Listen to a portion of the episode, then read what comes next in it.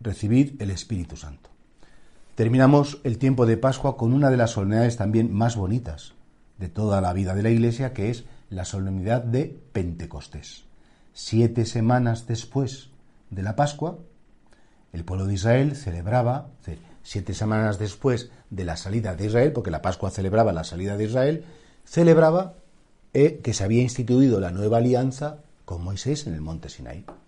Y qué bonito porque Pentecostés para el cristiano también tiene ese sentido. Es decir, siete semanas después que Jesús vence a la muerte, que Él es el verdadero Cordero que derramando su sangre nos rescata del enemigo, Dios instituye una nueva ley que es la ley del amor.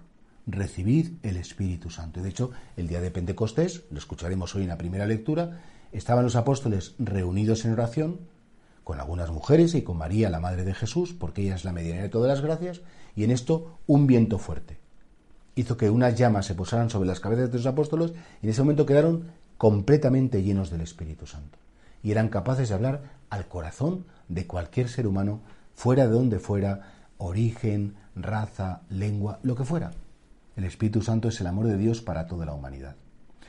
La fiesta de hoy no es algo para recordar, ay, qué bonito lo que pasó el día de Pentecostés, sino que la fiesta de hoy es algo para actualizar, es decir, siempre es Pentecostés, pero cuando litúrgicamente celebramos esta fiesta, decía San Juan Pablo II que la liturgia nos hace contemporáneos de los acontecimientos que celebramos.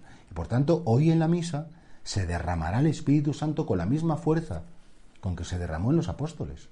Hoy es un día precioso para todo el tiempo que estemos en la Eucaristía, o si podemos sacar un rato de adoración, eh, y de hecho en muchos lugares sigue habiendo vigilias de Pentecostés, que imploremos como imploró María, que imploremos como imploraron los apóstoles, ven persona divina, ven amor de Dios, ven Espíritu Santo.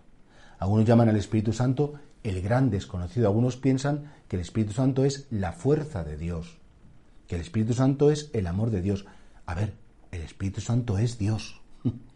Es Dios que se manifiesta en el amor, es un Dios que se manifiesta con una fuerza extraordinaria, es un Dios que se hace notar por los siete dones que deja nuestro corazón, pero el Espíritu Santo no es una devoción, el Espíritu Santo no es un gusto particular, es tan persona divina como lo es Dios Padre y como lo es el Verbo encarnado.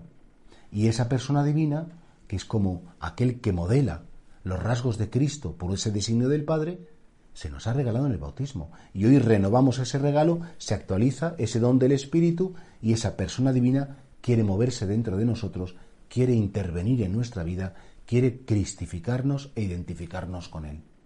Y por eso que hoy todo el día, si puedes, que digas muchas veces, ven Espíritu Santo, ven Espíritu de Dios, quédate conmigo y no me abandones. Tú que eres el gran regalo de Cristo, la presencia de tu persona divina, que nunca me deje hasta el final de los tiempos.